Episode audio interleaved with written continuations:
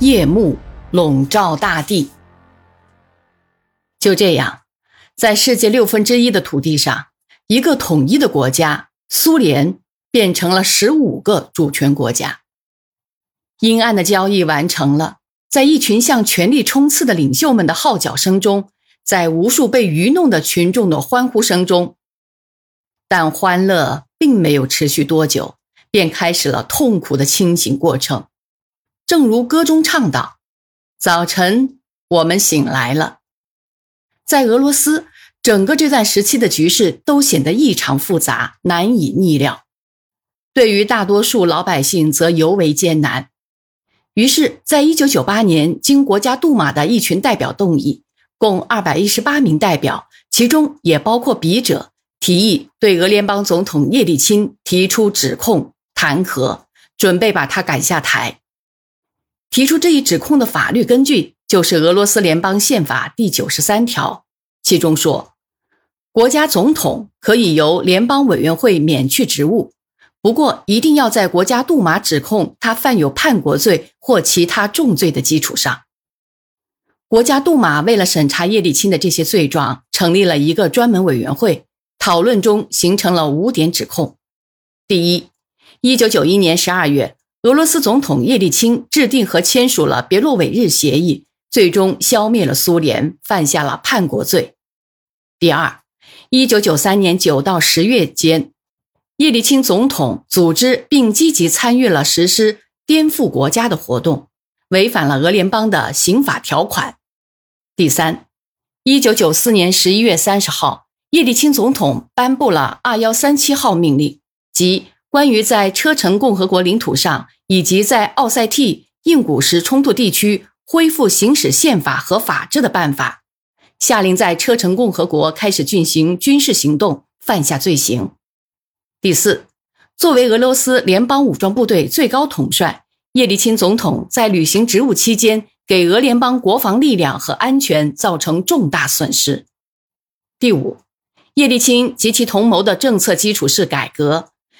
他将俄罗斯引入社会经济危机，破坏了国民经济的主要部门，导致社会分化加剧，使国家安全丧失，人民生活水平急剧下降，居民人口萎缩。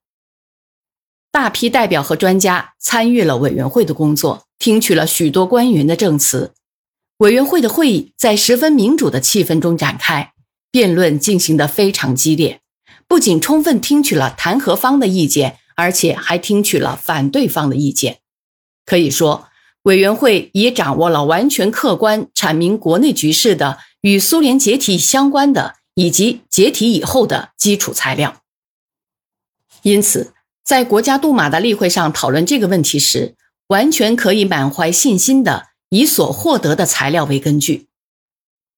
我也要利用它们，以求足够详实的把我国当代历史上。这一并非不重要的事件做一个具体的阐述，我只想强调一点，就是所有实际材料和对国内局势的分析都是锁定在一九九八年。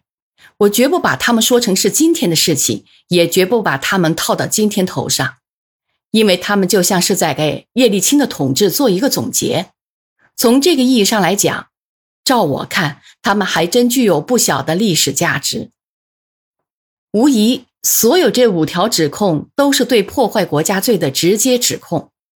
好了，前面已经说过，在订立别洛韦日协议以及协议订立后的那段日子里，有形形色色的活动家都出来维护叶利钦。他们总是在说，叶利钦和别洛韦日会议的其他参加者并没有去毁灭苏联，他们只不过是记录了他的瓦解。而俄罗斯联邦最高苏维埃既然批准了协议，那自然也就完全清洗了叶利钦身上的一切罪过。可是，国家杜马特别委员会根据这一指控内容的原则条款，非常明确地得出了完全不同的结论。第一，认为1922年联盟条约失效这一点是完全违法的。这个条约先是由六个加盟共和国。及俄罗斯、乌克兰、白俄罗斯以及高加索联邦的阿塞拜疆、亚美尼亚和格鲁吉亚签署，后来又有九个共和国加入，这样就组成了苏联。而且条约的基本条款又成为苏联1924年宪法的一部分。后来，它的基本条款实际上完整的写进了苏联1936年和1937年的宪法和所有加盟共和国的宪法。1922年的联盟条约以及与之相一致的宪法标准，根本就不可能有废除一说，因为这是一个具有创始性质的文件。它不是什么国际条约，而是创始性质的条约。创建的是一个新国家。条约中以及后来的宪法中保留了每一个组成苏联的加盟共和国自由退出的权利。退出的程序在一九九零年四月三号的苏联法律中有规定。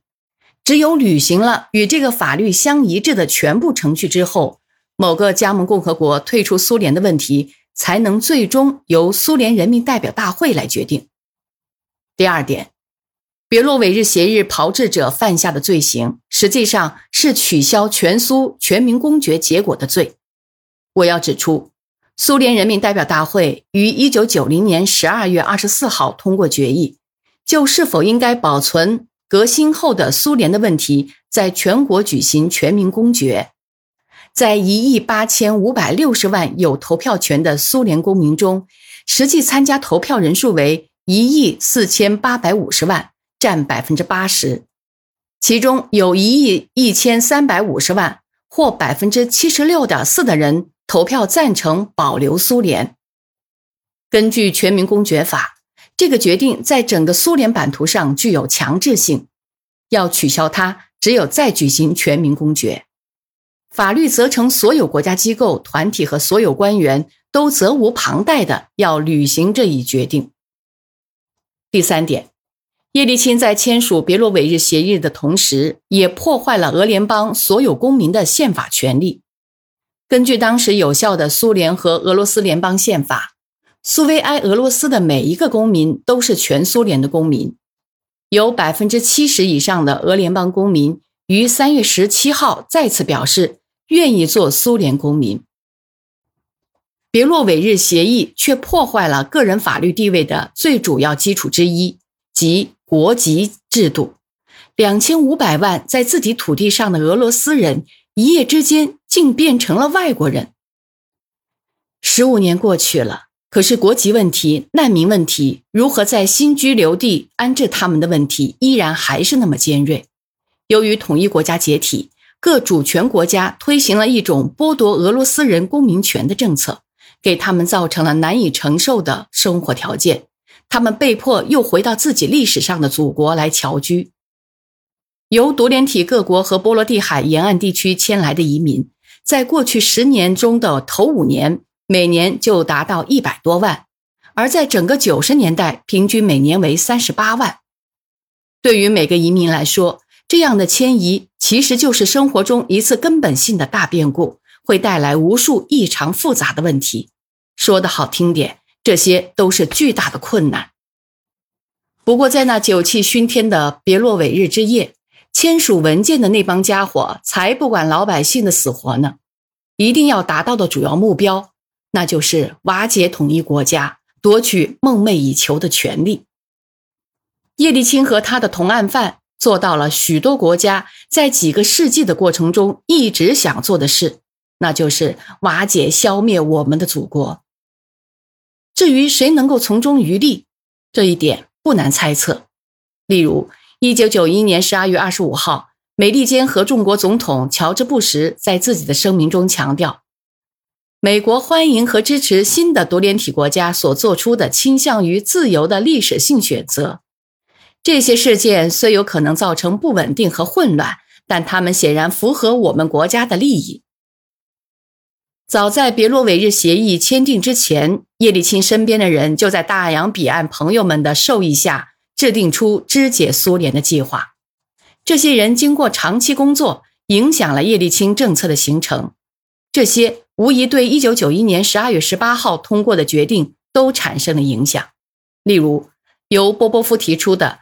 并经民主俄罗斯党同意的计划，包含以下内容：把俄罗斯联邦分成七个部分，把乌克兰分成三部分。总之，在苏联留下的废墟上要建立起十七个主权国家。这个哈里托诺夫竟超过了希特勒和罗森伯格。这两个家伙在一九四一年德国进攻苏联之前制定的计划，总共也只不过想要在我们国家成立十个辖下的帝国领地而已。还有一个计划，则是涉及当前的俄罗斯。美国的中央情报局建议把俄国分解成八个独立国家。为了让我国读者了解他们将有可能在哪个国家生活，我把他们连同首都全部引在下面，即俄罗斯共和国、西北共和国、伏尔加共和国、哥萨克共和国、乌拉尔共和国、西西伯利亚共和国、萨哈民主共和国。远东共和国，恶劣的榜样具有感染性，特别是当境外那些与我们势不两立的朋友们喜欢这样做，而且现在也想这样做的时候，每天媒体上都会出现一些材料，提出一些深刻的地缘政治学科学论证和号召。俄罗斯干嘛需要高加索呢？我们的男孩干嘛要为高加索送命呢？等等。根据叶利钦犯罪活动的某些同党、新自由主义改革派及其类似人物的意见，俄罗斯由于拥有无边无垠的广袤土地，是一个无法管理的国家。所以，据说由于这个原因，一个国家就应该分解成无数独立的公国。那些自由主义民主派的活动家们，他们的理想和思考也不乏爱国主义的情绪。他们希望把克里半岛北部的俄罗斯领土奉送给芬兰。我们这些家生家养的爱国者正在处心积虑地等待有一天条件成熟，允许俄罗斯把千岛群岛转让给日本。然而，如果不是在此之前的话，还要把加里宁格勒交给德国。他们的思考方式大致是：既然叶利钦把克里米亚连同塞瓦斯波托送给了乌克兰。戈尔巴乔夫匆匆忙忙地把俄国领土连同纳尔瓦送给了爱沙尼亚，那么我们是不是也可以送些什么呢？为您全景再现苏共垮台历史事件真相，穿越时空迷雾的深刻醒思，叩问各加盟共和国现状与未来，请听《大国悲剧：苏联解体的》前因后果。